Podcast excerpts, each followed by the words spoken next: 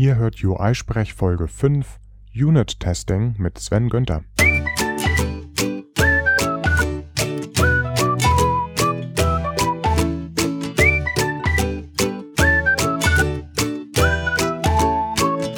Ihr hört UI-Sprech, den deutschsprachigen Podcast rund um die iOS-Entwicklung.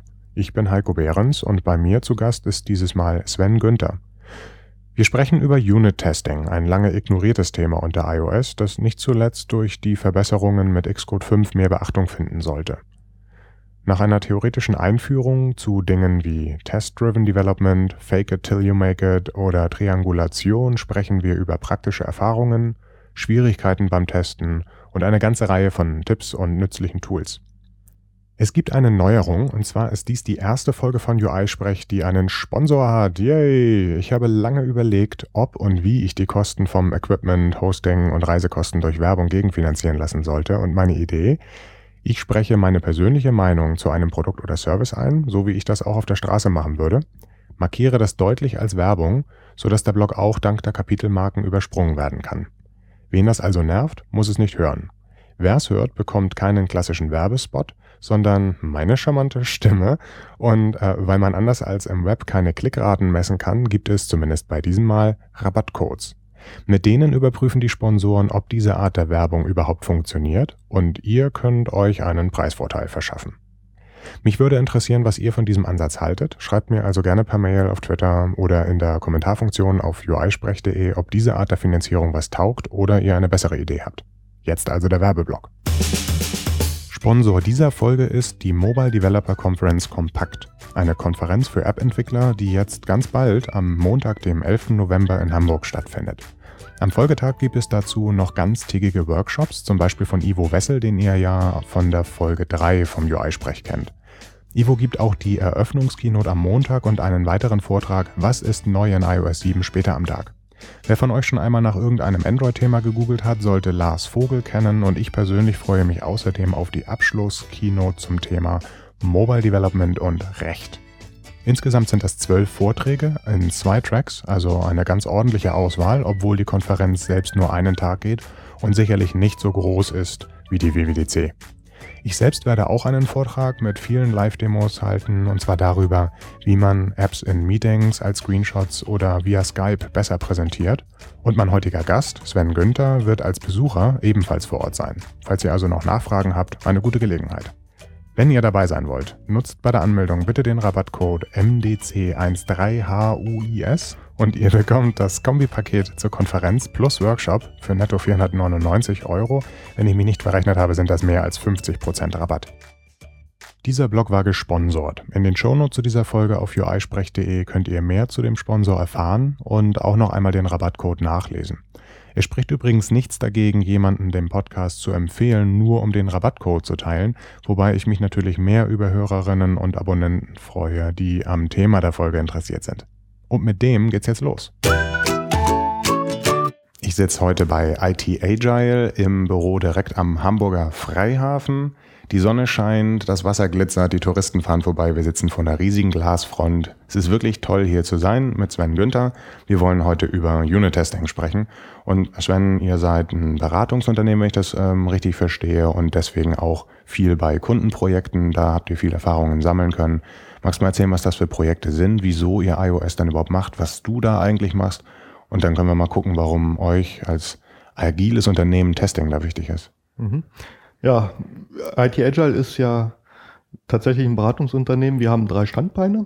Und zwar ist das alles um den agilen Markt konzipiert. Wir machen Beratung, was agile Softwareentwicklung eigentlich ist. Wir zeigen Firmen, wie sie das richtig einsetzen in ihren Projekten.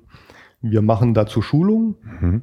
Ähm, Scrum-Schulung, Kanban-Schulung, das, was so die agilen Methoden sind. Wir machen aber auch technische Schulungen, wie man richtig Software entwickelt, wie man besser Software entwickelt, wie man im agilen Umfeld Software entwickelt. Mhm. Äh, das dritte Standbein, was wir haben, ist die Entwicklung. Und da sind wir eigentlich auch mehr als Entwickler unterwegs, die ähm, von der Basis oder aus dem Entwicklungskontext heraus agile Methoden unterstützen. Das klingt ziemlich abstrakt. Also mal so ganz konkret, wie sieht deine Tätigkeit in einem iOS-Projekt dann beim Kunden aus?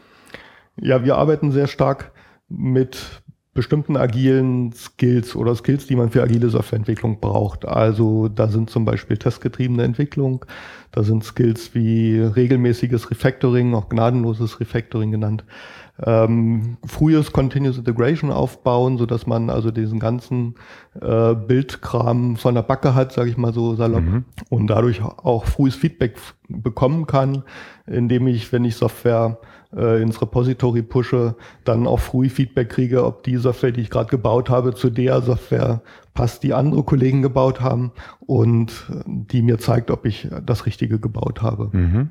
Ich bin dann irgendwann 2008 zur Mac-Entwicklung gekommen, weil ich mir einen iMac gekauft habe und gedacht habe, Mensch, neue Plattform, lass doch mal gucken, wie man das Ding programmiert.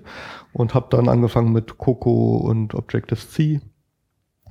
Und äh, dann war der Schritt zu iPhone-Entwicklung nicht mehr weit, als mhm. ich mir ein iPod Touch gekauft habe und das Spiel dann von vorne losging. Wie kann ich das programmieren? Wie kann ich da die tollen Apps drauf bauen? Und habe mich da dann halt mit beschäftigt und konnte mich dafür begeistern. Äh, Im im Java-Umfeld ist sowas wie Continuous Integration und Unit-Testing und so, denke ich, relativ verbreitet, gerade so in diesem Größenordnung äh, Versandhandel und, und äh, so etwas Backend vor allem. Unter iOS habe ich das Gefühl, ist das so ein bisschen stiefmütterlich behandelt. Äh, jetzt gibt es seit Xcode 5 da so ein paar Veränderungen, auch seitens Apple, die zeigen, dass das vielleicht doch kein so unhippes Thema ist, auch mal zu testen.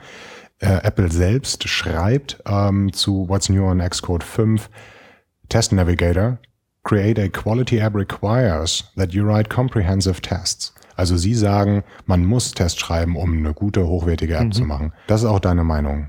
Ja, also Price für, für Apple an der Stelle, dass sie es endlich mal begriffen haben, dass Testen auch ein wichtiges Thema ist und auch frühzeitiges Testen. Ähm, das war bislang in den früheren Xcode-Versionen immer so ein bisschen stiefmütterlich behandelt und ich erlebe es auch mit jeder Xcode-Version, die deployed wird, dass da was anderes kaputt ist in diesem mhm. Umfeld. Ähm, aber ich erlebe es auch, dass jetzt so langsam die zweite Generation von Apps entwickelt werden. Mhm. Also die ersten Apps, die rauskamen vor drei, vier Jahren oder vor fünf Jahren, waren mehr so äh, so Visitenkarten. Ich will jetzt mal ähm, eine App im App Store haben, egal wie die gebaut wurde, lass uns das mal schnell machen. Mhm. Und viele Firmen merken jetzt, ähm, da geht halt tatsächlich Geschäft drüber, da kann man was mit erreichen und da braucht man dann auch Software, die entwickelt wird. Und Software entwickelt man halt mit Software Engineering Methoden und dazu gehört dann auch ähm, vernünftiges Continuous Integration dazu und äh, ein regelmäßiges Testen. Und Unit Testing. Ja. Was ist dann jetzt Unit Testing? Was ist Unit Testing? Unit Testing ist ein, oder ein Unit-Test ist ein Test, der eine kleine, abgekapselte Einheit isoliert testet. Und das kann zum Beispiel eine Klasse sein, ein View-Controller oder eine View oder ein äh, Business-Objekt, was ich baue, das ich isoliert testen kann. Ich bekomme halt sehr früh Feedback darüber, ob der Code, den ich schreibe oder die, das Objekt, das ich hier verändere, ob ich es in die richtige Richtung verändere. Ob es hinterher das macht, was es machen soll. Also wenn ich äh, klassisch, also so wie man das irgendwie so kennt in Tutorials oder so, meinen Code schreibe, sehe ich da selten Unit-Tests. Da wird dann immer gemacht, ja, hier schreibt diese fünf Zeilen Code und dann sieht man immer einen Screenshot, so sieht die App dann aus. Mhm. Und dann schreibt man wieder zehn Zeilen Code und dann so sieht die App dann aus. Und das würde dann in der Praxis bedeuten, man startet die App, klickt so ein bisschen rum im Simulator oder tappt auf dem Gerät rum und sieht dann, oh, Crash, äh, weil Outlet nicht richtig verbunden oder, oder dann eben kein Crash, sondern halt irgendwie äh, Message zu null gesendet oder es kommt irgendwie das falsche Ergebnis raus. Unit-Tests sind jetzt aber Programme, die das Programm testen und das automatisiert dann machen können. Genau, so kann man das nennen. Also dieser Testrunner, den es da gibt, ist quasi das Programm, was die ganzen Tests, die ich schreibe, sammelt mhm. und dann der Reihe nach ausführt, sodass ich ähm, mit meinen Tests, die ich schreibe, Teile des Programms ähm, ausführen kann und prüfen kann, ob die Funktionalität so ausgeführt ist, wie ich sie erwarte. Ja. Dazu werden im Test sogenannte äh, Erwartungen gesetzt, Expectations äh, schreibt man, dass ich sage, wenn ich in diese Funktionalität eine 5 reingebe zum Beispiel, dann erwarte ich, dass da eine 17 rauskommt. Äh, das kann ich halt über eine Erwartung ausdrücken und hinterher prüfen im Lauf, ob das tatsächlich der Fall gewesen ist. Okay, jetzt äh, hattest du ähm, im Vorgespräch gesagt, dass dir der Begriff Test-Driven Development noch wichtig ist, also testgetrieben zu entwickeln. Das verändert was in der Art und Weise, wie ich Software schreibe. Nicht nur, dass ich Tests schreibe, sondern auch ähm, alles drumherum. Ja, doch schon. Ähm, Es geht nicht allein darum, dass ich Tests schreibe, sondern wenn ich mir überlege, welche Funktionalität ich als nächstes in meinem Code sehen möchte, dass ich sie umgesetzt haben möchte, dann kann ich diese Erwartung, die ich jetzt habe, auch schon in einem Test ausdrücken. Das heißt, ich schreibe den Test eigentlich zuerst, noch bevor ich äh, den Produktivcode geschrieben habe. Test first. Das ist Test first. Test-Driven Development geht dahin noch einen Schritt weiter. Ähm, und zwar, das ist dann der Weg, der danach kommt. Ich schreibe also einen sehr kleinen Test. Eine, ich versuche einen sehr kleinen Schritt zu machen, mhm. ähm, schreibe dazu einen Test und im nächsten Schritt ähm, schreibe ich den Produktivcode, dass der Test grün wird. Das versuche ich äh, möglichst schnell zu machen. Und im dritten Schritt, also Test-Driven Development ist ein Dreischritt, im dritten Schritt kann ich dann äh, meinen Code refactoren. Das heißt, ich habe einen grünen Test und mein grüner Test sagt mir, ich bin erstmal richtig. Und im dritten Schritt mache ich den Code dann schön. Das heißt, dann kann ich äh, Dinge, die ich erstmal schnell gemacht habe, äh, gerade ziehen. Ich kann Code umgestalten, dass er besser lesbar ist, dass er einfacher ähm, verändert werden kann, dass ich keine Duplikation mehr drin habe. Und die Tests stellen sicher, dass ähm, er vorher, also das gleiche tut wie vorher auch schon. Genau, meine grüne Testsuite, also ich habe da nicht nur einen Test, ich habe da möglicherweise schon eine ganze Reihe von Tests, die alle nach jedem Schritt grün äh, laufen können, die mir anzeigen, dass ich mit jedem Refactoring-Schritt, den ich mache, nichts mehr kaputt mache. Mhm. Ich habe also dadurch eine sehr hohe Sicherheit, dass ich meinen Code umgestalten kann, wie ich ihn brauche, ohne dass ich was kaputt mache.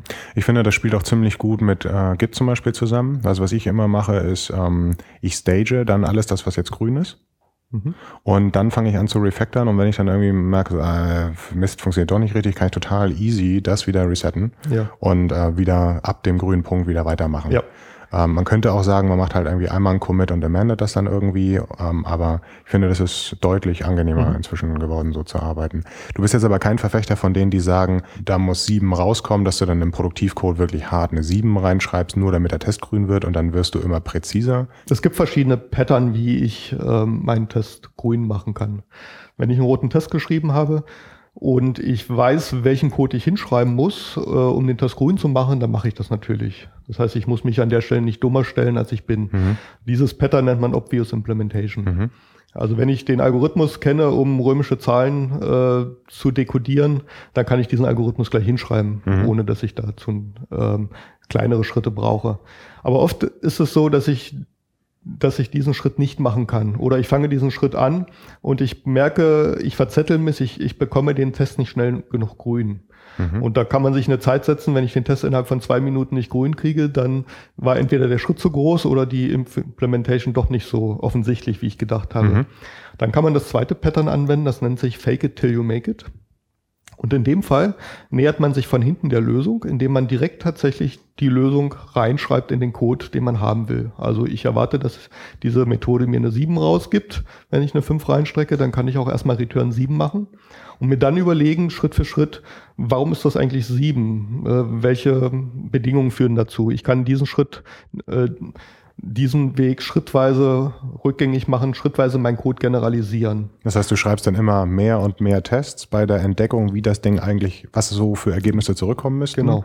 Und äh, wenn du dann glaubst, den Algorithmus gefunden zu haben, schreibst du ihn hin und dann fallen vielleicht noch drei Tests wieder, schlagen wieder fehl, weil der doch nicht richtig war oder wie? Ja, nicht unbedingt. Also der, der, der Schritt äh, von Fake it till you make it äh, hin zum nächsten Test ist, ähm, nennt sich Triangulieren. Mhm. Das heißt, über Triangulieren äh, versuche ich meinen Algorithmus in eine andere Richtung zu zwingen. Also je mehr Tests ich schreibe, meine Tests werden damit immer spezieller mhm. und mein Code wird dadurch gezwungen, immer generischer zu werden. Ja. So, wenn ich also jetzt ein Return 7 reingeschrieben habe und nicht weiter refactoren kann, weil mir mehr Bedingungen fehlen, äh, dann würde ich einen nächsten Test schreiben, der was anderes als eine 5 reingibt in meinen Algorithmus, meinetwegen die 9 und ich erwarte, dass da eine 11 zurückkommt. Mhm. Dann äh, habe ich trianguliert und dann müsste ich meinen Code generalisieren, dass der erste Test und der zweite Test richtig ist. Möglicherweise ist der Algorithmus, der da drin ist, der Input plus 2. Mhm. Ja. Ähm, auf diese Art und Weise ähm, zwingt man seinen Algorithmus, den man entwickelt, in eine bestimmte Richtung und äh, der wird halt generischer. Das ist jetzt alles relativ viel graue Theorie und äh, ich will auch da irgendwie langsam zu diesem mhm. Praxiszeugs hinkommen. Ähm, vorab die Aussage, das gilt jetzt aber, also Unit-Testing ist jetzt nicht nur für irgendwie so eine esoterischen Fragen wie mach mir römische Zahlen zu arabischen oder so, sondern das kann man auch wirklich auch für, du hattest das ja eigentlich auch schon gesagt, View-Controller und ähnliches mhm. einsetzen. Okay. Genau. Nur, dass man das mal vorab irgendwie so wegnimmt. Automatisiert äh, wird das am Ende ausgeführt. Du hattest auch schon sowas gesagt wie Continuous Integration. Innerhalb des Prozesses wird das also automatisiert ausgeführt. Lass uns das nochmal abgrenzen. Es gibt noch ein paar andere automatisierte Tests, äh, mhm. Testverfahren, sowas wie Akzeptanztests und ähnliches oder Integrationstests. Wie unterscheiden sich Unit-Tests von denen? Ja, also ein Unit-Test hatte ich eingangs erwähnt, der testet eigentlich kleine Einheiten isoliert voneinander. Mhm. Und ich kann damit sicherstellen, dass diese Objekte selbst für sich funktionieren und irgendwann muss ich diese Objekte aber auch mal zusammenstecken und im Verbund testen, mhm. ob sie miteinander richtig interagieren und ähm, ob ich bestimmte also im, im, bei Unit-Testen werde ich auch externe Abhängigkeiten immer abschneiden durch Stellvertreter wie Mocks. Mhm. Äh, irgendwann muss ich aber auch mal mit den realen Objekten arbeiten. Und wenn ich damit anfange, dann komme ich in die Schiene Integrationstests. Also ob meine Objekte richtig miteinander interagieren, ob ich die richtigen Objekte zur richtigen Zeit aufrufe, das sind Integrationstests. Also dann, wenn ich nicht nur, äh, also wenn ich wirklich gucken möchte, ob eine Netzwerkverbindung mir JSON gibt, dass ich richtig parse und dann am Ende die 7 im UI angezeigt wird. Genau. Ja. Mhm. Ähm, Unit-Tests selbst äh, sollen sehr schnell sein. Also ich möchte 10.000 Tests in, in 10 Sekunden durchführen mhm. können. Dazu darf ich dann aber nicht von externen äh, Dingen abhängig sein, wie Filesystem, Netzwerkverbindung. Das sind Dinge, die mir alle meine Tests verlangsamen und die auch äh, Fehler reinbringen können, die dazu führen, dass mein Test nicht geht, obwohl ich gar keinen Code geändert habe. Mhm. Ähm, diese Dinge sind halt sehr schwierig zu finden und nerven eigentlich auch. Ähm, von daher ähm, würde ich solche Dinge immer in den Integrationstests testen und nicht im Unit-Test. Die sind technisch ähm, auch über die ähnlichen Frameworks abbildbar. Wir haben uns dazu entschieden, die Sachen aber jetzt hier rauszunehmen und gerade für Akzeptanz und Integration äh, eine separate Folge zu machen. Mhm. Ich habe da auch schon Gesprächspartner im Auge, die das auch wirklich äh, extremst präzise machen mit Hardware in verschiedenen äh, Minor-Versionen von iOS und ähnliches. Wir konzentrieren uns hier wirklich nur auf Unit-Testing. Mhm. Okay. Kannst du dann mal was aus der Praxis erzählen, wie das jetzt wirklich so aussieht? Also das war jetzt sehr theoretisch, test-driven mhm. und man steckt eine 5 oder eine 9 rein. Äh, was genau testet ihr in reale Weltprojekten? Also in der Regel sind es tatsächlich auch die Dinge, die wir testen. Also was macht man in so einer iOS-App üblicherweise? Man holt sich irgendwo Daten aus dem Netz und zeigt die an. Ja. ja das ist so, glaube ich, der 80%-Fall von so einer iOS-App. Und da kommen halt ganz oft auch so Dinge an wie, ich muss äh, ein JSON parsen oder ich muss irgendwie ein XML parsen und ich muss äh, bestimmte Informationen mit irgendwas anderem anreichern, kombinieren und irgendwo hinreichen. Mhm. Das sind alle Dinge, die man sehr gut mit Unit-Tests testen kann ähm, ob mein View-Controller richtig instanziert wird. Also man kann direkt schon im App-Delegate testen, ob der richtige View-Controller als Root-View-Controller im Window hinterlegt wird. Wie würdest du dafür jetzt den Test schreiben? Also du kriegst eine relativ einfache App, die hat einen Root-View-Controller, einfach nur, also keinen Navigation-Controller, gar nichts, nur den. Und der, ähm, vielleicht ist der Code so geschrieben, dass der View-Controller irgendwie eine Netzwerkverbindung mhm. aufmacht, ähm, dann JSON kriegt, passt und das dann in einem, weiß was ich, in einem Textview wieder anzeigt. Mhm. Wie, wie gehst du da jetzt ran? Was sind die Schritte, die man machen muss in der Praxis, um da jetzt einen Test für zu schreiben? Nehmen wir mal, wir hätten jetzt den, den View-Controller, der das, ähm, die Netzwerkverbindung aufmacht oder ein Objekt braucht, was ihm die äh, Daten liefert. Dann würde ich halt einen Test machen, der prüft, ob der View-Controller zum bestimmten Zeitpunkt, nehmen wir mal an, das wäre die View-Did-Appear-Methode, äh, ein Netzwerk oder das Objekt aufruft, welches die Netzwerkverbindung äh, oder die Daten liefert. Mhm. Dann würde ich einen Test machen, der also so ein Test ist im Prinzip so aufgebaut, dass man ähm, drei Schritte im Wesentlichen macht. Der erste Schritt wäre, äh, das ganze Setup herzustellen. Dazu gehört jetzt diesen View-Controller zu instanzieren und mit einem Objekt zu versorgen, welches die Daten dann nachher liefert. Das Setup, äh, lass uns noch mal noch einen Schritt zurückgehen. Also wenn ich jetzt wirklich nur Apples hauseigene Tools verwende, mhm. aktuelle Xcode-Version, da habe ich Exitest. Da habe ich auch schon, glaube ich, beim Erstellen eines Projekts die Möglichkeit im Wizard zu sagen, ja, ich möchte auch Tests haben. Dann sagst du jetzt für deinen neuen Test hier, File New, ich möchte gerne einen Unit-Test mhm. schreiben. Er legt dir inzwischen nicht nur ein Header-File und Module an, sondern ich glaube, er packt alles in das Module endlich. Ja. Ähm, dann kriegst du da eine Subklasse von Exit Test Case. Mhm. Und jetzt sagst du das Setup herstellen, da würdest du jetzt die Methode Setup überschreiben. Wenn ich ein neues Projekt anlege, fragt Xcode mich inzwischen noch nicht mal mehr, ob ich das haben will. Die Ach. werden einfach angelegt. Oh, cool. Das sehe ich schon mal gut. Ähm, AppCode stellt mir an der Stelle auch schon einen Test hin mhm. den ich in der Regel eigentlich lösche, weil der mir nicht weiterhilft. Also ähm, nehmen wir mal, mein, mein Projekt heißt Hallo Welt, mhm. dann heißt der Test Hallo Welt Test. Äh, ist das so ein fehlschlagender Test einfach nur? Das ist erstmal so ein fehlschlagender ja. Test. Das finde ich ja. total gut, um zu sehen, ob das überhaupt alles funktioniert. Genau, das ist so, ein, so eine Art Smoke-Test, die genau. mir zeigt, ist, meine, ist mein Setup richtig aufgesetzt. Ich kann den äh, starten, der schlägt fehl mhm. und ich kann ihn relativ schnell grün machen und ich sehe einen grünen Test. Mhm. Ähm, und danach brauche ich ihn aber nicht mehr. Mhm. Als nächstes würde ich halt einen ähm, Test schreiben für meinen View-Controller. Da heißt dann üb üblicherweise View-Controller-Test. Und ähm, genau, da habe ich im Prinzip, brauche ich zum Anfang noch gar keine Setup-Methode. Jede Methode, die ich, ähm, also das Test-Framework arbeitet so, dass alle Methoden, die mit Test anfangen, äh, die äh, Void sind, also nichts zurückgeben mhm. und die keine Parameter haben und mit Test anfangen, die diese Signatur haben, äh, sind automatisch Testmethoden. Mhm. Und die werden vom äh, XC-Test Runner dann gesucht und ausgeführt. Mhm. Und in diese Testmethode kann ich jetzt meinen Test schreiben. Das heißt, wir wollten ja den View-Controller irgendwie testen, hast du gesagt, instanzieren. Da sage ich jetzt äh, View-Controller New. Genau, ich, instanziere, ich instanziere mir einen neuen View-Controller muss den möglicherweise entsprechend vorbereiten. Also wenn der noch mit anderen Objekten interagieren soll, muss ich ihm die mitgeben, damit er weiß, mit wem er interagieren soll. Und das ist so, dass der erste Schritt das Setup hinstellen. Der zweite Schritt ist immer ein bestimmtes Ereignis auslösen. Und das könnte in dem Fall zum Beispiel, ich möchte mit dem Ereignis ViewDidAppear irgendwas erreichen, dann rufe ich auf dem View-Controller die Methode ViewDidAppear auf. Mhm. Und als drittes prüfe ich immer die Erwartungen. Mhm. Meine Erwartung war zum Anfang gewesen, dass mein View-Controller auf dem anderen Objekt, was ich ihm reingereicht habe, was mir später meine Daten liefern soll, bestimmte Aktionen ausführt. Zum Beispiel aufruft, gib mir mal die neuesten Twitter-Feeds oder was auch immer ich für Daten haben will. Äh, diese Erwartung würde ich dann prüfen. Wenn ich jetzt mal so Tutorials im Internet finde, dann sind das häufig solche Sachen wie in diesem äh, View Appear zum Beispiel steht wirklich drin, mach mir eine neue NSURL-Connection auf mhm. oder ein AF-Network-Kram und lade da direkt in dem äh, Appear die Sachen, vielleicht ja. mit einem Blog als Result. So wie du das beschreibst, äh, sagst du aber, ähm, die App-Struktur sieht schon ein bisschen anders aus, nämlich der View-Controller macht das gar nicht selbst, sondern mhm. delegiert das irgendwo hin. Ja, also man kommt, wenn man testgetrieben entwickelt, sehr schnell in einen Modus, wo man mit sehr vielen Objekten arbeiten möchte, die miteinander interagieren. Weil ich nur so die Objekte auch isoliert testen kann. Mhm. Wenn ich das alles jetzt in diesen View-Controller reinschreibe, dann ziehe ich mir automatisch sehr viele Abhängigkeiten mit rein und mein Test-Setup wird möglicherweise sehr groß oder meine Tests werden sehr komplex. Ähm, das ist für mich dann immer ein Zeichen, dass das Design, was ich entwickle, nicht so optimal ist. Optimal zum Testen. Optimal zum Testen. Äh, wenn ich ein ähm, Design habe, was optimal zum Testen ist, ist das üblicherweise auch optimal für die weitere Entwicklung mit dem Objekten. Also die Tests zwingen mich dazu, dass ich Objekte sehr stark unabhängig voneinander betrachten kann mhm.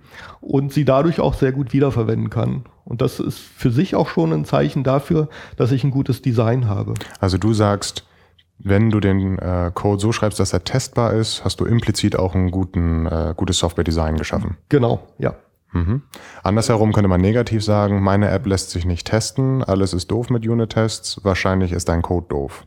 Ja, das ist meistens der Fall, dass der Code sehr kompliziert ist. Ja, also über die testgetriebene Softwareentwicklung kommt man eigentlich auch äh, sehr leicht zu äh, leichtgewichtigen Algorithmen, weil ich ähm, oder ich komme zu, zu sehr leichten Lösungen in meiner Umsetzung, weil, weil mich die Tests äh, dazu zwingen, mich auf bestimmte Dinge nur zu fokussieren und ich will nicht mit einem Schritt die Welt erschlagen, sondern erstmal nur diesen kleinen Schritt machen.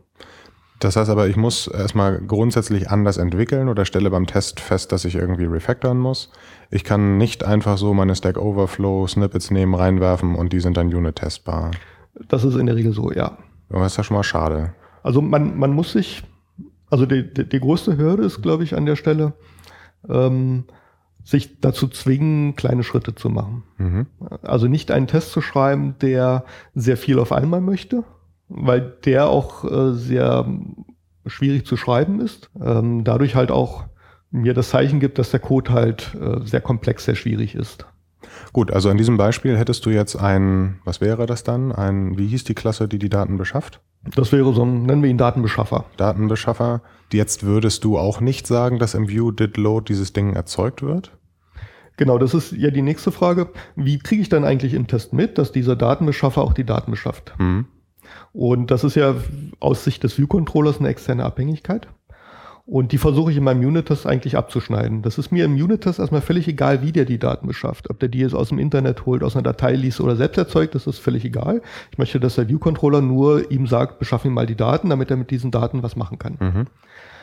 Ähm, von daher interessiert mich in dem Test auch nicht, wie der funktioniert. Und für sowas gibt es dann sogenannte Teststellvertreter. Ähm, das sind dann in der Regel Mocks, mhm. die man sich erzeugt.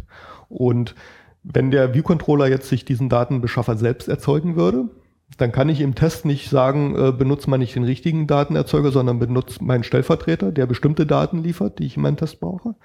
Äh, und dazu muss ich ihm die Dinge halt reinreichen können von außen. Das heißt, ich muss Abhängigkeiten, die ich habe, üblicherweise umdrehen, so dass ich in meinem View-Controller ähm, in dem View-Controller did appear sagst du nicht Datenbeschaffer new, mhm. sondern du hast irgendwie eine, eine öffentlich sichtbare Property. Entweder habe ich eine öffentlich sichtbare Property oder ich habe schon einen Konstruktor, wo ich diese Abhängigkeit mit reinreiche. Das heißt, auch mein Produktivcode, also das App-Delegate, müsste den View-Controller entsprechend auch so erzeugen. Genau, irgendwo muss es ja eine Stelle geben, die diese ganzen Abhängigkeiten miteinander verknüpft. Mhm. Und das ist ähm, so bei klassischen mit, ähm, Programmen ja so die Main-Methode, mhm. Äh, die sagt, ich brauche das Objekt und das Objekt und die arbeiten so miteinander zusammen. Und in der iOS-Entwicklung ist das an der Stelle halt das App-Delegate oder die äh, Startmethode, die da die Dinge erstmal miteinander verknüpft und sagt, diese beiden Objekte, das ist der Root-View-Controller, das ist sein Datenbeschaffer, mit denen arbeitest du erstmal zusammen zusammen. Man also, kann die Sachen an der Stelle auch nochmal rausziehen in eine eigene Factory, die so das ganze Setup zusammenstöpselt. Aber ähm, im ersten Schritt kann es das Abdelegate sein, das so dieses Zusammenstöpseln macht. Also das Gespräch entwickelt sich gerade in so eine Richtung, die ich überhaupt nicht geahnt hatte. ähm, das klingt total nach wahnsinnigen Overhead und Geraffel und ganz anderem Programmieren. Also es klingt jetzt schon fast so wie, man bräuchte einen Dependency Injection Container und wie funktioniert das überhaupt mit dem Interface-Builder ja, also, so zusammen? Und also wichtig also das ist, dass, dass du Dependency Injection machen musst. Ja. Ob man dafür jetzt einen Container nimmt, in, in Java gibt es halt Container, die ja. das machen, das gibt es in iOS nicht. Da gibt es schon auch ein paar Ansätze und ich frage mich jedes Mal, muss das wirklich sein? Mhm. Ähm, aber ähm, also so machst du das wirklich tatsächlich, ja? Mhm. Also das heißt, dann, dann verwendest du wahrscheinlich gar keine NIPs, also gar keine Interface-Bilder, um diese Sachen zu erzeugen, sondern du machst das programmatisch?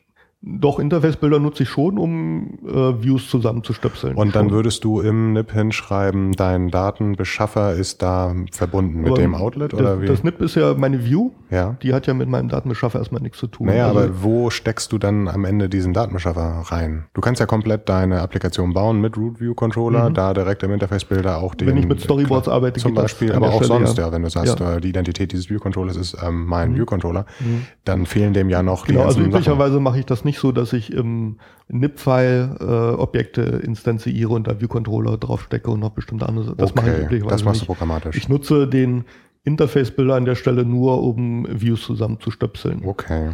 Ähm, wobei ich auch das ähm, ab und zu mal auslagere und im Code mache, weil wenn ich bestimmte Dinge immer wieder machen muss, dann habe ich die lieber im Code, weil ich sie dann auslagern kann und mehrfach benutzen kann, als mhm. ich sie in einem äh, NIP-File habe.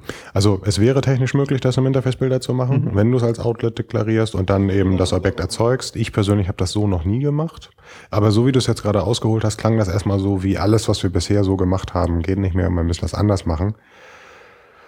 Den Eindruck hatte ich bisher bei Unit-Testing eigentlich so noch nicht. Mhm. Was ich aber auch tatsächlich mache, ist, ich arbeite dann an solchen Stellen zum Beispiel beim Datenbeschaffer tatsächlich mit einem Singleton mhm. und mache dann Partial Mocks.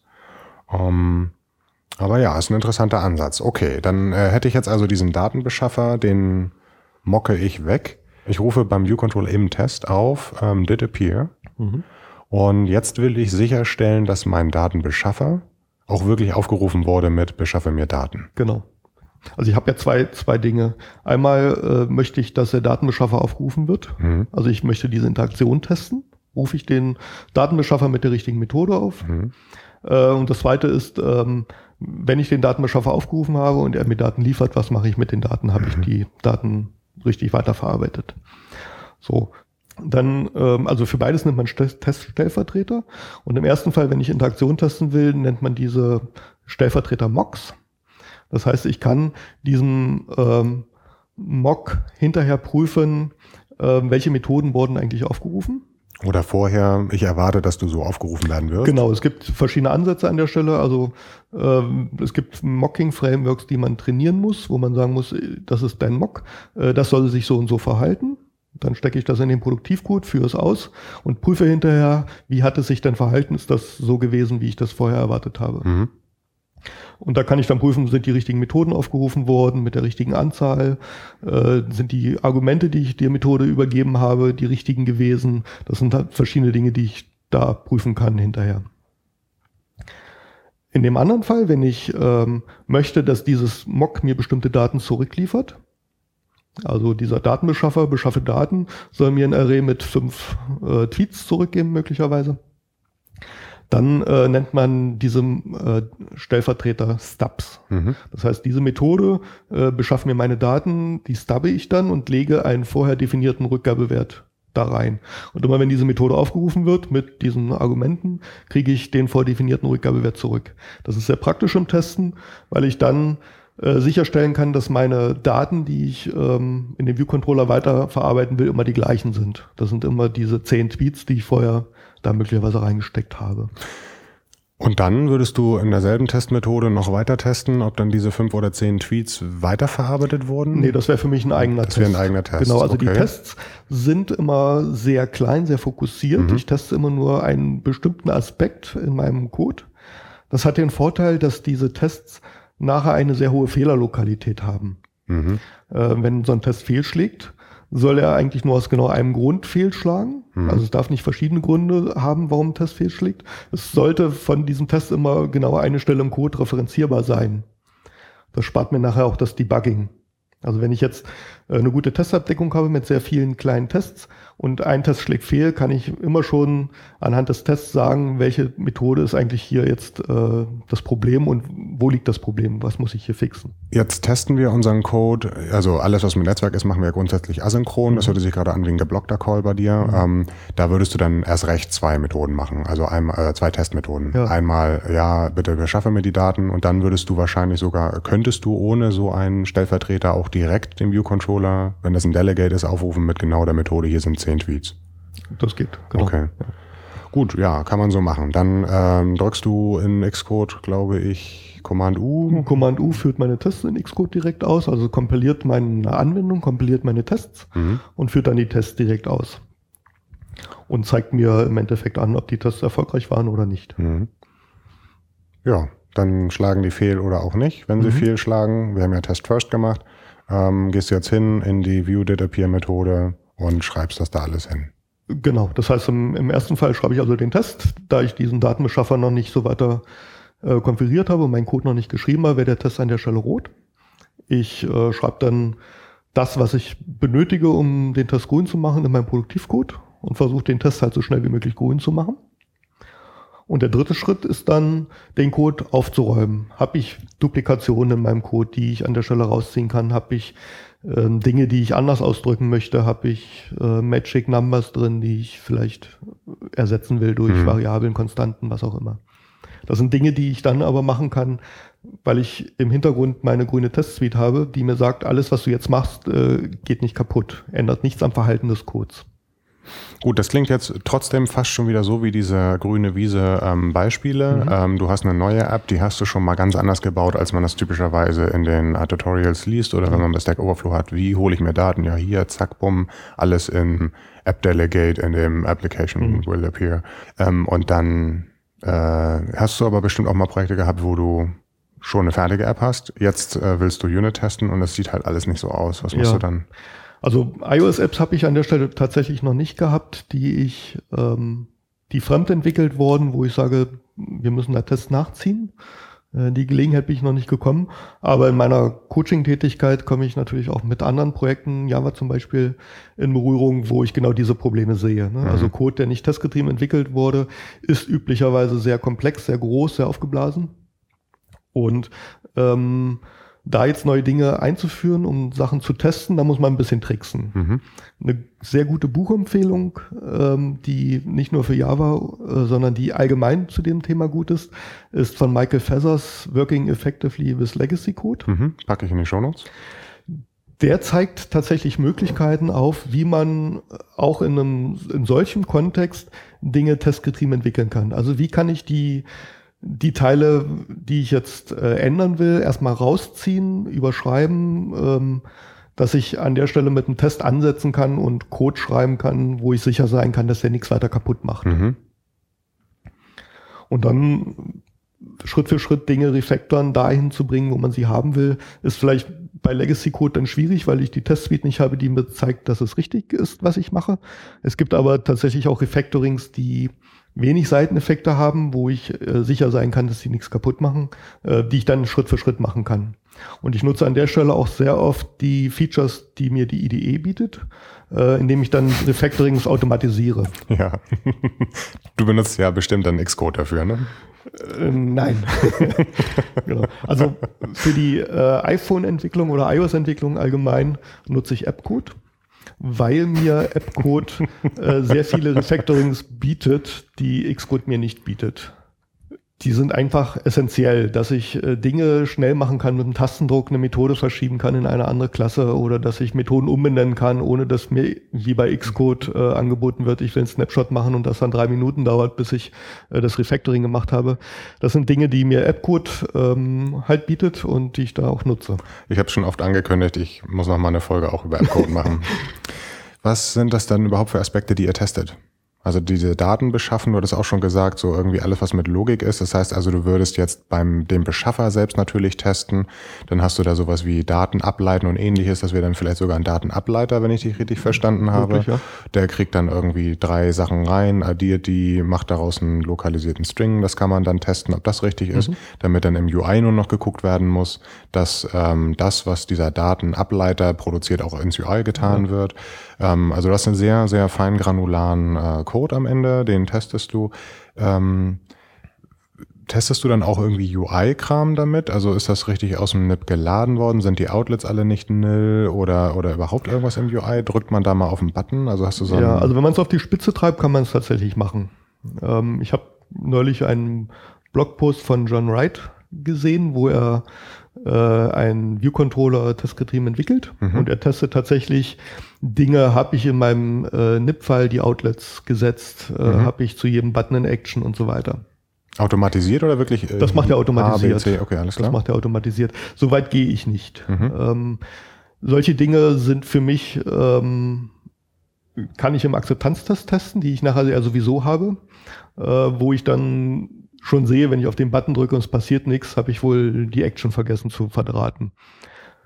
Was ich auch nicht mache oder was, was ich eigentlich langweilig finde beim Testen ist, ähm, wenn ich Views aufbaue. Also habe ich das Label an das richtige Frame gesetzt. Mhm. Ähm, habe ich, äh, wenn ich Auto-Layout mache, die richtigen äh, Constraints hingetan und sowas. Das sind Dinge, die ich ähm, nicht teste, weil es einfach ähm, zu fragil ist. Also wenn der Designer sagt, schiebt das Label mal von links nach rechts und ich dafür die Tests anpassen muss, dann ist das einfach nervig, weil das ist dann halt auch, also Testcode ist ja auch Code, den man warten muss, den man weiterentwickeln muss mhm. ähm, und das hält dann einfach auf und deswegen würde ich das an der Stelle nicht testen. Eine Sache, die ich äh, sehr gerne immer ähm, automatisiert getestet habe, ist, wie verhält sich das UI bei Grenzfällen? Also mhm. äh, eine sehr langer Name in diesem Feld oder ähm, ja. etwas, was dann mehrzeilig wird oder so etwas. Testest du sowas? Nee, teste ich eigentlich nicht. Okay, aber also das ist ja auch etwas, wenn so ein Designer einem irgendwas gibt, dann sind das immer die schönen Fälle. Mhm. Ähm, man muss ja auch irgendwie gucken, wie sich das UI bei bestimmten Szenarien verhält. Mhm. Das machst du nachher alles im Akzeptanztest? Ja, das also sind Akzeptanztests oder auch visuelle Tests oder ähm, manuelle Tests, wo ich gucke, sind die Strings äh, tatsächlich alle, passen die alle noch rein mhm. in meine UI oder sind die zu lang geworden? Mhm. Ähm, also da fällt mir fehlt mir so ein bisschen die Fantasie, das äh, vernünftig automatisiert zu testen. Du hast jetzt sehr viel Aufwand betrieben, also deine App wird anders geschrieben, du hast ganz viele mhm. kleine Klassen und ähm, es geht nicht mehr alle so easy peasy, so wie das bei Stack Overflow steht. du musst irgendwie dann dazu diese Tests schreiben, die zwingen dich dazu, dann nochmal wieder irgendwie das alles zu verändern. Ja. Lohnt sich das? Also am Ende kannst du, kannst du eigentlich beweisen, dass das irgendwas bringt? Also ich höre äh, Gegner von Unit-Tests häufig sowas sagen wie, ähm, niemand bezahlt mich dafür, Unit-Tests zu schreiben oder äh, ich habe eine Deadline, die muss ich halten, da kann ich nicht auch noch Unit-Tests schreiben. Mhm. Ähm, und dann kommen immer so diese ganzen Leute, die dann dafür sind, die sagen sowas wie, es ist ja viel einfacher, einen Bug zu fixen, also früh zu fixen oder, ähm, das hast du auch schon gesagt, das Argument, der Code wird besser, dadurch werden äh, Veränderungen im Code auch irgendwie besser. Ja. Man könnte auch irgendwie sagen, der Test ist eine Dokumentation oder der manuelle Test am Ende, am Ende wird einfacher. Kann man das bemessen? Kannst du einem Manager zeigen, dass es besser wird? Kannst du dem Kunden zeigen, dass äh, der Test ihm was bringt? Also wir kriegen es über Feedback raus von unseren Kunden, dass sie zufrieden sind mit unserer Arbeit, dass sie Apps bekommen, die eine sehr hohe Qualität haben und wo wir nachher wenig wirkliche Bugs haben. Also was unsere Kunden als Bugs bezeichnen, sind eigentlich eher Dinge wie äh, schiebt man das Label weiter nach rechts und dieser Bubble ist zu groß, der muss kleiner werden. Mhm. Ähm, das sind für mich keine Bugs. Bugs sind, wenn die App crasht oder wenn ich äh, Dinge einfach falsch mache in der App. Mir als Entwickler geben die Tests vor allen Dingen sehr viel Sicherheit wenn ich über diese Tests sehr frühes Feedback kriege, ob die Änderung, die ich gerade mache, äh, was kaputt macht oder nicht, ähm, bekomme ich die Sicherheit, einfach mal Dinge auszuprobieren in der App. Äh, einfach mal Sachen umzustellen, wenn mir der Code an der Stelle nicht mehr gefällt oder wenn ich ihn anders brauche für ein neues Feature. Mhm. Äh, also später neue Feature einzubauen, wird, wenn ich so entwickle, äh, deutlich günstiger, als wenn ich klassisch entwickle oder ohne Tests entwickle. Mhm. Man kennt das sicherlich, dass mit der Laufzeit der, des Projektes oder je größer die App wird, desto schwieriger wird es, neue Dinge einzubauen oder desto teurer wird es, neue Dinge einzubauen, wenn diese halt sehr spät kommen. Ja, klar. Und wenn man aber regelmäßig refactort und frühes Refactoring macht und äh, auch die Tests hat, die mir die Sicherheit dazu geben, dann ist dieser das halt nicht so stark. Das heißt, es wird auch später noch einfach sein, neue Features einzubauen, weil ich halt die Sicherheit habe, dass wenn ich jetzt hier eine Änderung mache, dass ich damit nichts kaputt mache. Mich musst du da nicht überzeugen, aber das Argument, dass du ein besseres Gefühl hast ähm, und dass deine Apps bisher keine Bugs hatten, ja. da kann man auch entgegenhalten. Also Leute, die nicht Unit-Tests schreiben, ähm, bei denen gibt's eben auch keine Bugs und die haben ein gutes Gefühl, weil sie mhm. halt Helden sind. Also mhm. sind jetzt Unit-Tests nur für die, die nicht an sich selbst glauben oder? ja, weiß ich nicht. Also das ist für mich ein Werkzeug, was ich nutze, mhm. Unit-Test. Ne? Und ich weiß halt, wie ich dieses Werkzeug richtig einsetzen kann, um bessere Arbeit zu liefern. Der eine nimmt halt diesen Hammer, äh, wenn er einen Nagel einschlagen will, der andere nimmt einen anderen Hammer. Ich komme halt mit diesem Hammer sehr gut klar mhm. und deswegen ähm, nutze ich das halt auch, dieses Werkzeug, was mir gegeben wird. So zu entwickeln ist tatsächlich teurer, als wenn ich Dinge einfach äh, hinschreibe und gucke, was hinten rauskommt. Oder zumindest ist der erstmalige Aufwand teurer, als äh, wenn ich es ähm, anders mache. Aber unsere Kunden wissen das und sie ähm, akzeptieren das auch. Also mhm. viele unserer Kunden haben halt äh, schon Erfahrungen gemacht äh, mit Apps oder mit Entwicklern äh, oder App-Entwicklern, wo sie nicht so zufrieden waren, wo sie sagen, äh, jetzt habe ich zwar hier diesen Code in die Ukraine rausgegeben, der kam zwar schnell zurück, ähm, aber das, was hier zurückkommt, ist eigentlich auch es geht so, aber viel mitmachen kann man später nicht mehr. Mhm. Und aus dieser Erfahrung heraus merken halt viele, dass es sich lohnt, für Qualität halt äh, nochmal extra zu bezahlen. Und ähm, von daher haben wir schon einen kleinen Kundenkreis, aber die auch, denen es auch wert ist, äh, da diese Mehrkosten halt auch zu bezahlen. Du fühlst dich also wohl mit diesem Hammer und setzt ihn auch gerne ein. Wo funktioniert Unit-Testing aus deiner Sicht nicht gut? Oder was lässt sich nicht gut testen? Wo stört das? Also ich stelle mir zum Beispiel vor, UI hast du schon gesagt, ist dir mhm. zu sperrig, äh, verändert sich zu häufig. Ähm, eine Sache, die ich immer ziemlich spannend finde, ist so Flaky Network. Irgendwie, du, wie testest du, dass ganz viele Pakete verloren werden und so? Ja, ich weiß, es gibt halt den Network Conditioner, aber das ist nicht deterministisch. Mhm. Wie testet man sowas? Oder, oder Multithreading ist auch so ein Thema, das kann man nicht gut testen. Das sind Dinge, die ich im Unit-Test nicht testen würde. Mhm. Das sind für mich tatsächlich dann Integrationstests oder Performance-Tests zählen zum Beispiel auch in diese Richtung. Ne? Kann ich dann tatsächlich dann meine 1000 Requests pro Sekunde verarbeiten, die ich hier verarbeiten muss? Äh, das sind Dinge, die im Unit-Test keinen Platz haben, weil Unit-Tests sehr schnell liefern sollen. Äh, ich will schnelles Feedback und wenn da ein Performance-Test drin ist, der vier Sekunden dauert, äh, dann werde ich die Unit-Tests nicht mehr schnell oft genug ausführen. Von daher, die Dinge muss ich testen.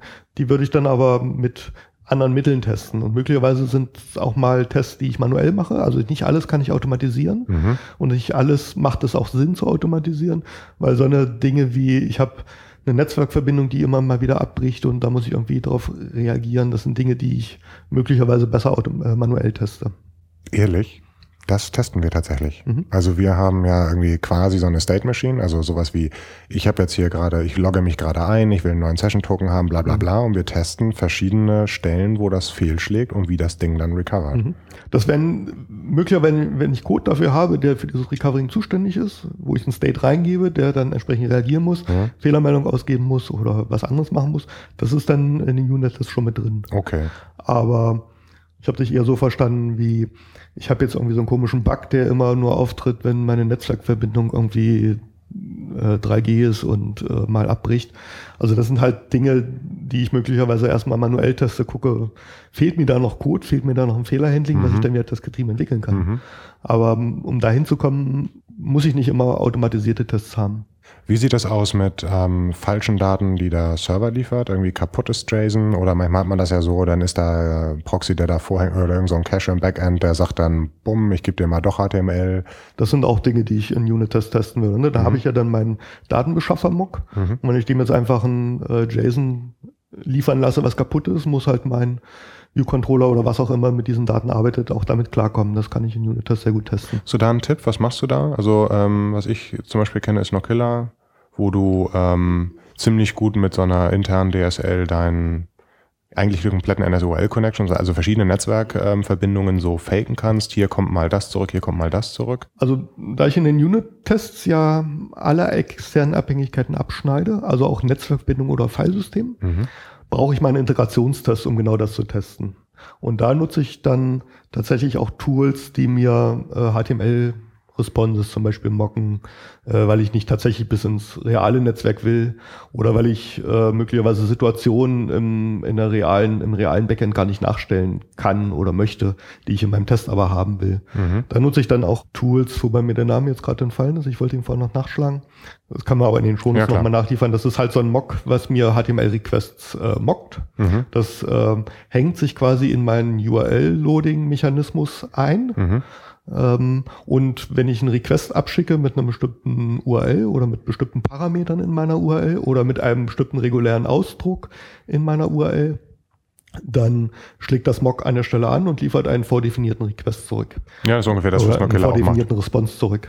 Mhm. Das sind halt Dinge, die an der Stelle sehr praktisch sind, wo ich bestimmte einzelne Teile mocken kann. Andere Teile, wenn ich mit einer anderen URL aufrufe, gehe ich vielleicht direkt in das Backend und in die API und kann halt prüfen, ob das alles äh, funktioniert. Das sind alles spannende Themen. Du windest dich ein bisschen raus und sagst, das sind Integrationstests, äh, mhm. äh, macht aber einfach auch nur Spannung dann für die Folge. Okay. ja. ähm, Wo ich noch Schwierigkeiten habe mit äh, Unit-Tests ist, äh, wenn ich so eine blockbasierte API habe. Ja. Ähm, wie teste ich denn den Teil, den ich in dem Block drin habe, den mhm. ich da schreibe, weil ich aus dem Test heraus den ja nicht aufrufen kann. Mhm. Und da ist mir noch keine gescheitere Lösung eingefallen, als den Code, den ich in den Block schreiben würde, rauszuziehen in eine Methode, die ich dann von außen aufrufe. Dann kann ich zumindest testen, ob der Teil in meinem Block, äh, das Datenhandling möglicherweise, äh, richtig ist. Ähm, ich habe es aber immer noch nicht getestet, ob diese Methode auch aufgerufen wird aus meinem Block heraus. Ne, also, dass, dass der Block selbst ausgeführt wird, das erwarte ich einfach, dass das Framework von Apple das auch macht und dass das an der Stelle getestet ist. Das würde ich ja nicht mittesten wollen. Aber an der Stelle fehlt mir noch so ein bisschen die Idee, wie kann ich eigentlich so Blocks testen. Ja, das heißt, dein Block ist relativ kurz, nimmt die Argumente, die der Block reinbekommt und delegiert die weiter an Self. Jetzt mach das mal. Genau. Übrigens wichtig, hier kein Retain-Cycle und dann äh, weißt du nicht, ob du tatsächlich, du kannst also nicht testen, ob die Argumente richtig übergeben genau, wurden. Ob die richtigen Self. Argumente sind, ob die, wenn ich, also wenn ich diese eine Methode auskommentieren würde, wäre mein Test trotzdem noch grün. Genau. Ähm, aber das ist, das sind halt so Dinge, die man, ähm, wo, wo ich so Schwachstellen habe, die ich nicht getestet kriege. Die Methode ist dann üblicherweise ja private. Mhm. Ähm, zum Glück gibt es ja in Objective-C dieses Private-Konzept nicht, so dass ich halt in meinem Test diese Methode ja trotzdem sehen kann und ausführen kann. Wenn du einen Private-Header noch machst genau, und jetzt, den äh, seitdem es ähm, das IAC gibt, muss ich auch Private Header angeben. Vorher brauchte ich das nicht, da hatte ich immer nur eine Compiler Warning gekriegt. Mhm. Äh, inzwischen gibt es tatsächlich äh, Compiler Errors, weil der das IAC damit nicht klarkommt und ich weiß, wie es da handeln soll. Mhm. Äh, da kann ich aber äh, in meinem Test ein, äh, eine Private Category machen, wo ich diese äh, Signaturen oder diese Methoden, die ich da aufrufen will, einfach angebe und dann kann ich aus dem Test heraus diese Methoden auch aufrufen und sehen.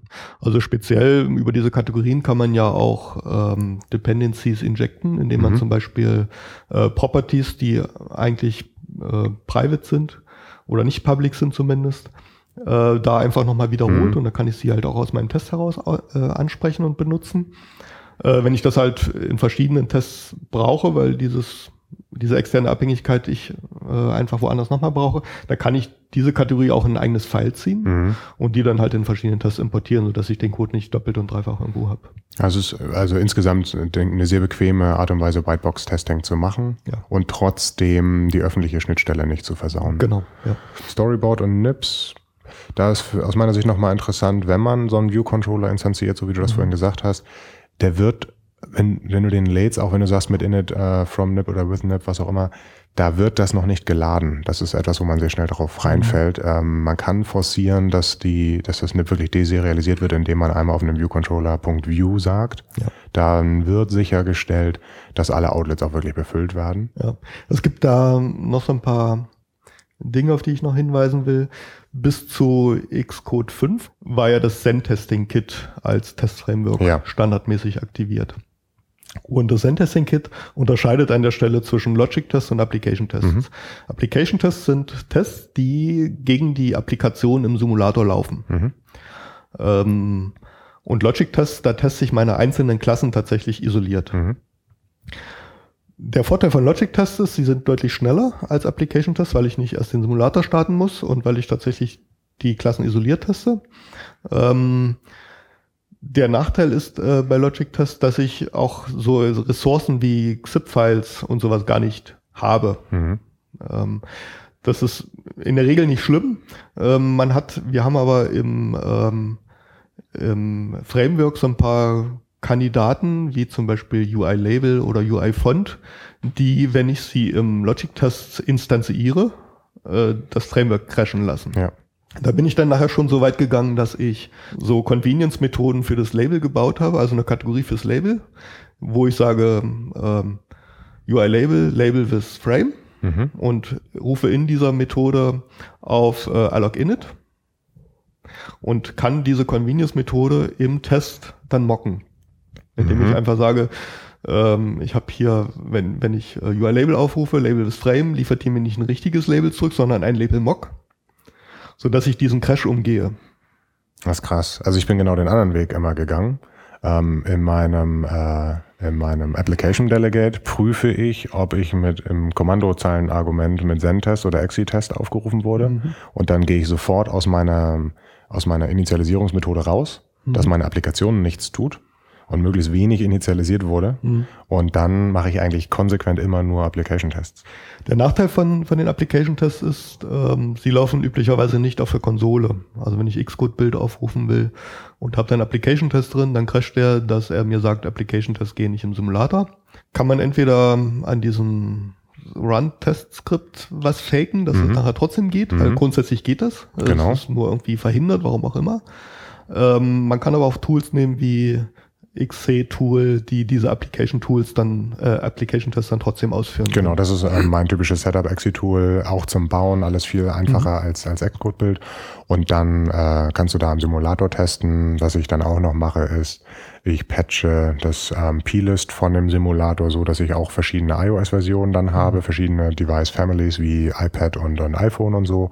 Und dann kannst du die Tests ähm, im Simulator als Applikationstest laufen lassen. Das geht auch relativ flott wenn er erstmal einmal gestartet ist. Sechs war sehr langsam beim Starten, sieben ist ja wieder schneller.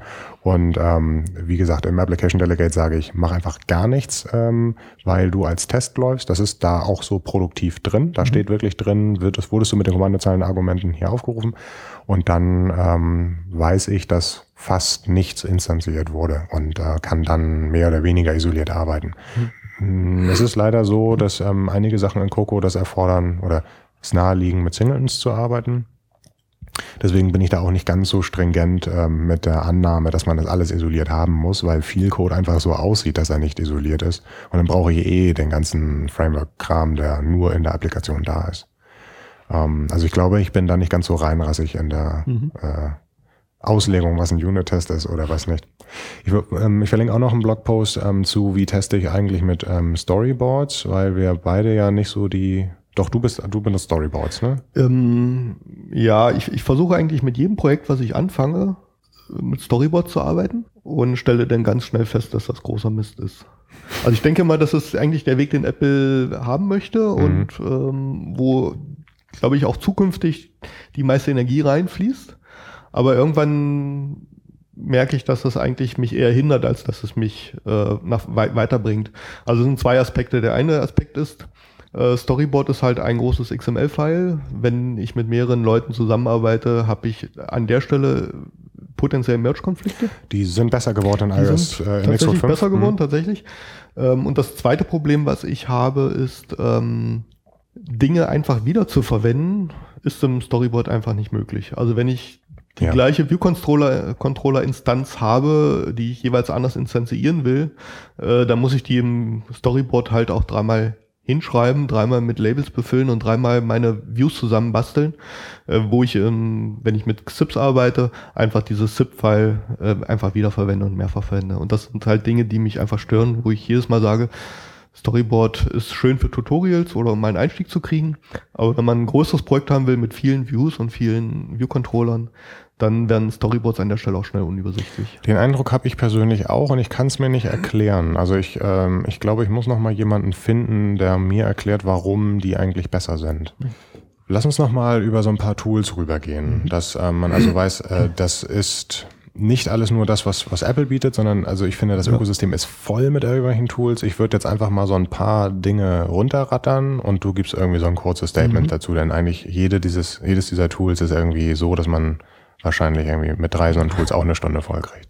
Du hattest schon genannt Appcode versus Xcode. Ja, also in Xcode 5 ist, hat einen Schritt nach vorn gemacht. Es war an der Stelle noch ein bisschen buggy. Also ich habe es halt oft, dass meine XC-Tests in Xcode alle durchlaufen und die Notification, die es mir anzeigt, sagt Xcode-Test äh, fehlt. Ähm, trotzdem nutze ich eigentlich für die tägliche Arbeit Appcode, weil ich halt auch die Refactorings brauche, mhm. ähm, um mal schnell irgendwo Methoden irgendwo hinzuschieben, selbst der automatische Import, was ich in jeder IDE kann, was Xcode nicht kann. Ähm okay, ähm, GH-Unit war eine Zeit lang äh, immer als Alternative zu ZenTest erwähnt worden. Ja, mit GH-Unit habe ich äh, mal vor zwei Jahren äh, rumgespielt, war nie so wirklich zufrieden. Ich weiß nicht mehr so genau warum. Ich glaube, früher war mal das Argument, dass du auch auf dem Gerät damit testen mhm. kannst. Das kannst du ja jetzt auch. Also ich, ja. ich habe auch keinen Grund mehr dafür.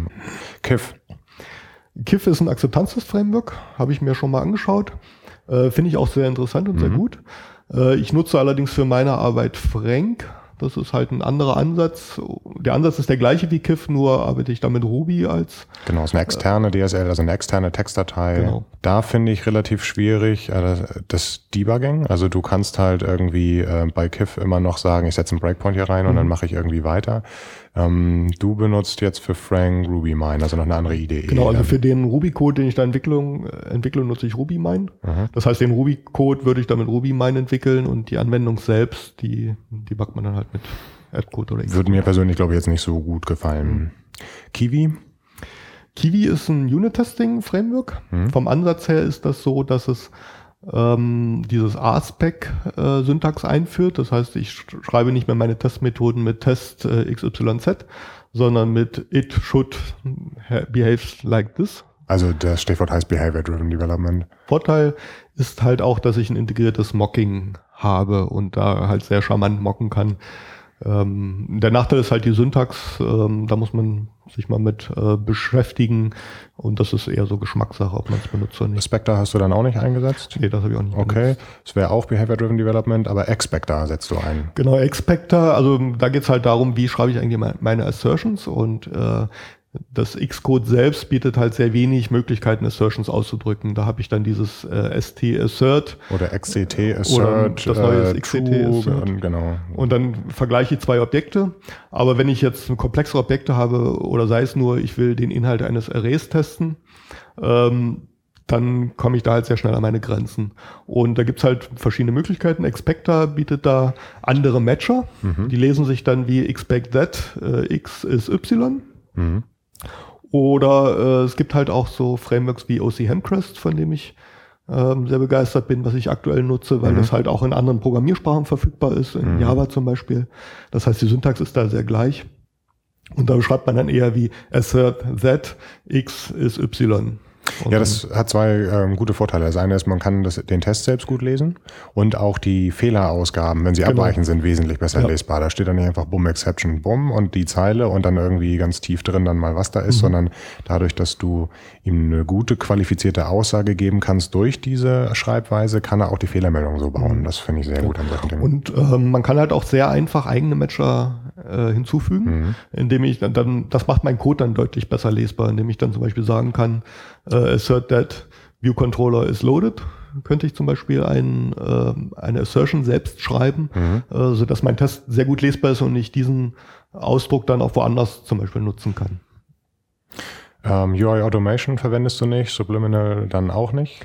UI Automation habe ich mich in letzter Zeit mal mit beschäftigt. Mhm. Ähm, Für Unit-Testing? Nee, UI Automation ist tatsächlich auch ein Akzeptanztest-Framework, genau. was meine Applikation testet. Und da habe ich ein Buch gelesen von Jonathan Penn, Test iOS Apps with UI Automation. Mhm. Das finde ich sehr spannend, weil ähm, UI Automation, da schreibe ich ja meine Tests selbst in JavaScript. Mhm. Und ähm, wenn ich da nicht aufpasse, bekomme ich halt sehr schnell sehr lange Skripts, ähm, die meine Applikation testen, die nicht wartbar sind, die kein Mensch mehr nachher lesen kann, die nur noch der versteht, der sie mal geschrieben hat, wenn er Glück hat.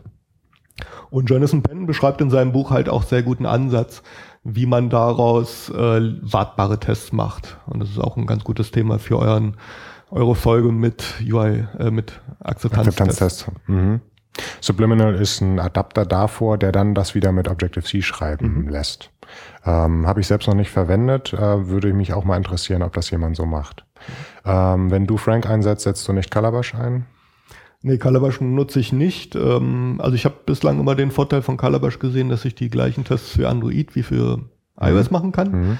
Äh, wobei da der Vorteil für mich eher auch ein Scheinvorteil ist, weil sich, ich habe noch keine App gehabt, die sich unter iOS genauso verhält wie unter Android. Das heißt, ich habe da immer Unterschiede und da kann ich auch gleich verschiedene Tests für schreiben. Also ich nutze an der Stelle eher Frank. Mhm.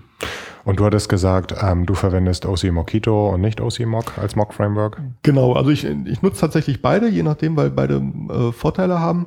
Das OC Mockito gefällt mir von der Syntax her besser, weil ich die Mocks nicht erst trainieren muss. Das heißt, die Tests werden an der Stelle deutlich lesbarer und einfacher und ähm, ich erzeuge im Prinzip einen Mock, ich benutze es und prüfe hinterher, hat es sich so verhalten, wie ich es erwartet habe. Finde ich persönlich ganz schrecklich, weil du natürlich jetzt nicht weißt, dass äh, unerwartet etwas aufgerufen wurde. Das ist richtig, aber wenn ich das testen will, kann ich es tatsächlich sagen, mhm. äh, pass auf, dass das nicht aufgerufen wird und ähm, dann passiert das auch nicht. OC Mock hat halt den Vorteil, dass ich Partial Mocks machen kann. Mhm. Partial Mocks sind keine richtigen Mocks. Das sind äh, reale Objekte, die ich reinstecke, also Instanzen von Objekten, wo ich Teile davon nur mocke oder äh, einzelne Methoden sage, wenn diese Methode aufgerufen wird, sag mir mal Bescheid oder wenn diese Methode aufgerufen wird, gib mal äh, stattdessen einen bestimmten Wert zurück. Oder mach einfach auch nichts. Also es ist auch manchmal ganz praktisch, dass man dadurch Abhängigkeiten abschneidet. Also ich will, möchte gar nicht, dass äh, diese bestimmte Methode aufgerufen wird, interessiert mich für den Test auch gar nicht. Aber mhm. wenn die aufgerufen wird, dann passiert irgendwas komisches. Deswegen sage ich einfach mal, stop die Methode dann interessiert das einfach nicht mehr, dass sie aufgehoben wird. Ich bin der Meinung, dass genau Partial Max ein Killer-Feature sind unter ähm, iOS-Entwicklung, weil da von äh, Coco vom Framework Singletons vorgegeben werden und die kann man ganz toll einfach dann mit einem Partial Mock im mhm. Verhalten so verändern, wie man es im Test gerade braucht, ohne dass man eben noch einen Datenbeschaffer extra nochmal künstlich einführen muss und sich einen Kopf machen muss, wo kommt ja. das jetzt eigentlich her. Man kann jetzt darüber streiten, ob das Reinheit der Lehre ist oder nicht. Ich finde, das ist ein relativ pragmatischer Ansatz, so zu programmieren und dann kann man das eben trotzdem testen. Also bevor ich was nicht testen kann, nutze ich dann eher auch OC-Mock und setze einen Partial-Mock ein, obwohl ich eigentlich versuche, das zu vermeiden, weil mhm. es mir hilft, ein besseres Design zu bekommen. Ja. Ähm, du hast gesagt, testen aus der Kommandozeile. Exi-Tool hast du schon erwähnt. Mhm. Exi-Test äh, ist jetzt auch neu äh, für äh, Xcode 5. Hat damit schon Erfahrung gesammelt? Äh, ich habe damit Erfahrung gemacht, aber vorher nochmal die Frage, warum will ich es eigentlich aus der Kommandozeile so, machen? Na klar. Äh, wo ich es doch so bequem mit Command U aus, aus dem Xcode oder mit Shift F10 aus dem App-Code machen kann. Ähm, wenn ich ein Continuous Integration aufbauen will oder Dinge automatisieren will, dann hilft es mir nicht, wenn ich Command U auf der äh, im Xcode mache. Mhm. Dann möchte ich aus der Kommandozeile äh, ein Skript starten, was mir meine Tests ausführt, damit ich das in Jenkins zum Beispiel äh, ausführen lassen kann, wenn der Bild fertig ist. Und auf der Kommandozeile gibt's standardmäßig erstmal Xcode-Bild, was mir mein mhm. Xcode-Projekt ausführt. Das ist in der Regel auch ganz praktisch und funktioniert mit äh, iOS 5 auch so, dass ich auch ähm, meine Unit-Tests da vernünftig mitmachen kann. Ähm, das heißt, ein Xcode-Bild, dann gebe ich das Schema an und mein äh, Target Nee, Target brauche ich an der Stelle nicht, wenn ich ein Schema habe, aber mein, meine Aktion, die ich mhm. machen will, Tests zum Beispiel, und dann werden meine Tests ausgeführt auf der Kommandozeile. Und ich kriege dann äh, Bild successful oder Bild fehlt, je nachdem, ob meine Tests erfolgreich waren oder fehlgeschlagen sind. Ähm, Xcode Bild an sich ist schon ein bisschen sperrig zu benutzen, weil ich halt sehr viele Parameter mitgeben muss und Argumente mitgeben muss. Und ich persönlich nutze an der Stelle immer Make, um das Ganze zu kapseln. Make ist halt so ein aus der alten C-Zeit, mhm. so ein Tool, was schon seit den 70ern existiert, um äh, Dinge ähm, in Abhängigkeit voneinander auszuführen. Und das bietet sich hier an, weil es auf jedem Rechner drauf ist und es einfach geschrieben ist. Äh, man kann aber auch Tools nutzen wie XC-Tool. Äh, das ist jetzt an der Stelle, glaube ich, von Facebook entwickelt genau, worden. Genau, Facebook als Open Source veröffentlicht worden. Ich glaube auch erstmal, ich glaube von einem Jahr erst oder so. Mhm, also genau, das ist relativ neu, ja. Hat den Vorteil, dass es äh, erstens nicht so verbose ist wie Xcode. Das heißt, wenn ich mit Xcode mein Projekt baue, dann sehe ich auf der Konsole erstmal ganz viele Zahlen durchrauschen. Mhm, mhm, Sieht so ein bisschen aus wie die Matrix. Ist für, äh, wenn man Außenstehende beeindrucken will, immer ganz cool.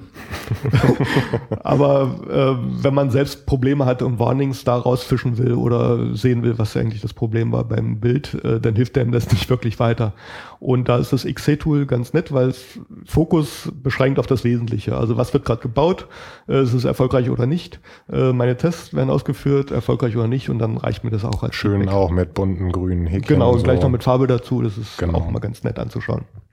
Ähm, man kann jetzt noch, wenn du eh sagst, Kommandozeile und Integrationsserver und ähnliches vollautomatisiert auch zum Beispiel die Testabdeckung messen, hm. LCOF und Co findest du doof, weil du das, den Team Spirit unterstützen möchtest und nicht Leute irgendwie fesseln und zwingen möchtest? Oder warum setzt du das nicht ein? Ja, also die Frage ist, was will ich mit der Testabdeckung erreichen? Mhm. Ne, wenn ich für mich ein Feedback haben will, ob ich äh, alles getestet habe, dann kann ich das sehr gut einsetzen. Da bin ich auch nicht dagegen.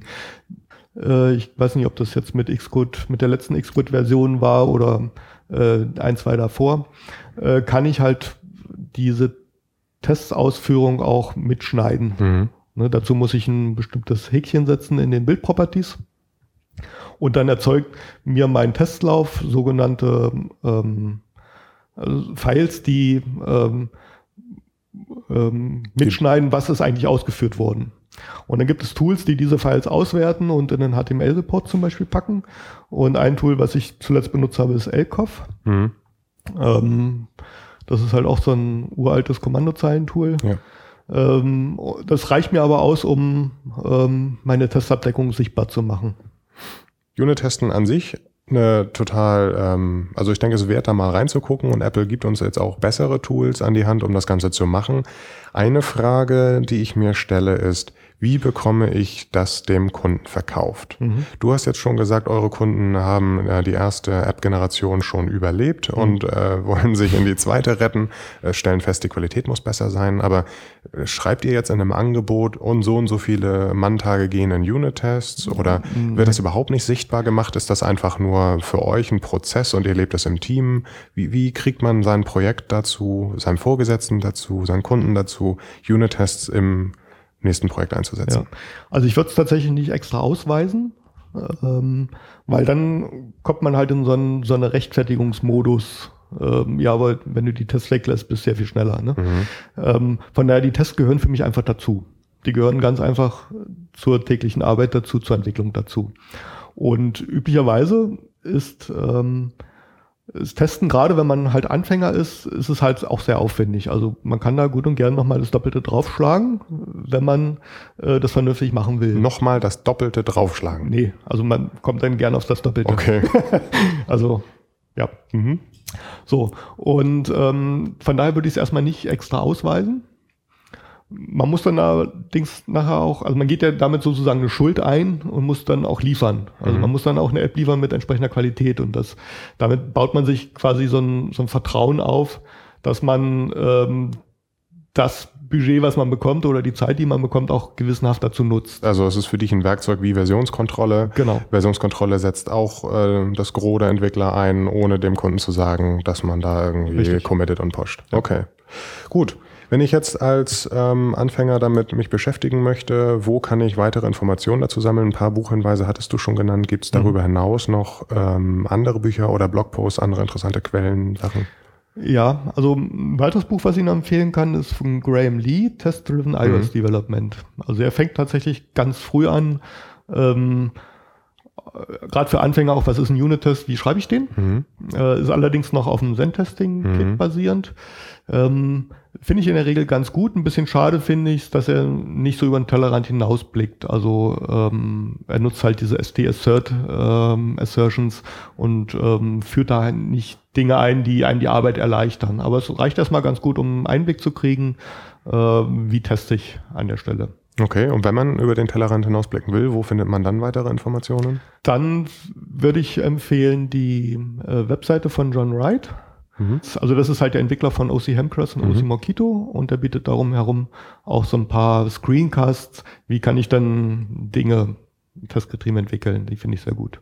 Nicht iOS-spezifisch, aber trotzdem sehr gut ist ein Buch, das nennt sich Growing Object-Oriented Systems Guided by Tests sogenannte Goose-Buch, der Klassiker von äh, Stephen Price und Ned Freeman oder was andersrum.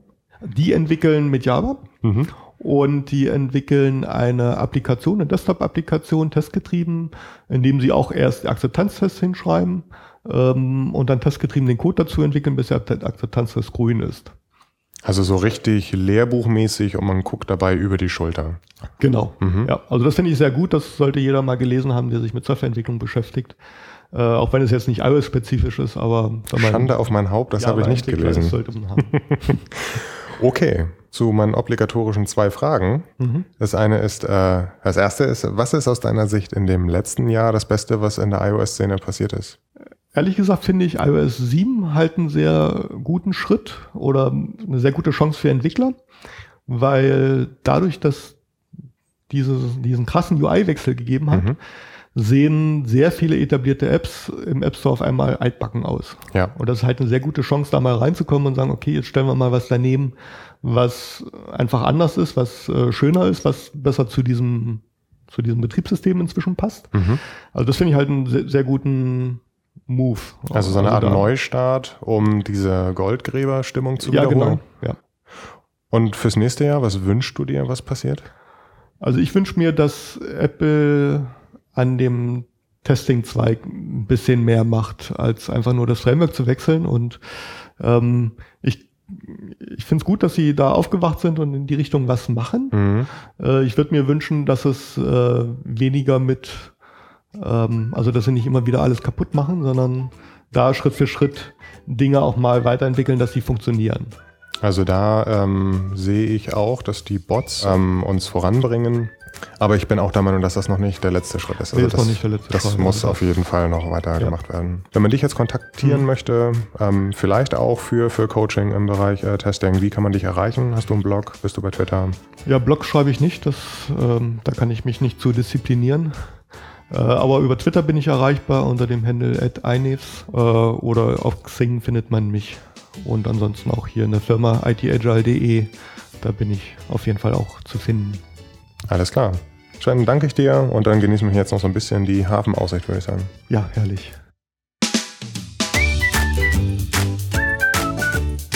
Die Shownotes mit Links und Anmerkungen für diese Folge und alle anderen von UI-Sprech findet ihr im Web unter uisprech.de. Schickt Anmerkungen oder Vorschläge immer gerne an info.uisprech.de, aber auch falls euch der Podcast einfach nur gefällt, ihr sagt super Ding, erzählt es weiter. Auf Twitter und app.net findet ihr UI-Sprech unter uisprech. Auch finanziell könnt ihr den Podcast unterstützen, indem ihr bei uisprech.de auf den leckeren Flatter-Button klickt und wenn ihr in einer Firma arbeitet, die einen interessanten Dienst für iOS-Entwickler anbietet, wäre vielleicht auch das Sponsoring einer UI-Sprechfolge für euch interessant. So werden dann Hosting und nicht unerhebliche Anschaffungskosten von Mikrofon und Co. hoffentlich einmal gedeckt werden.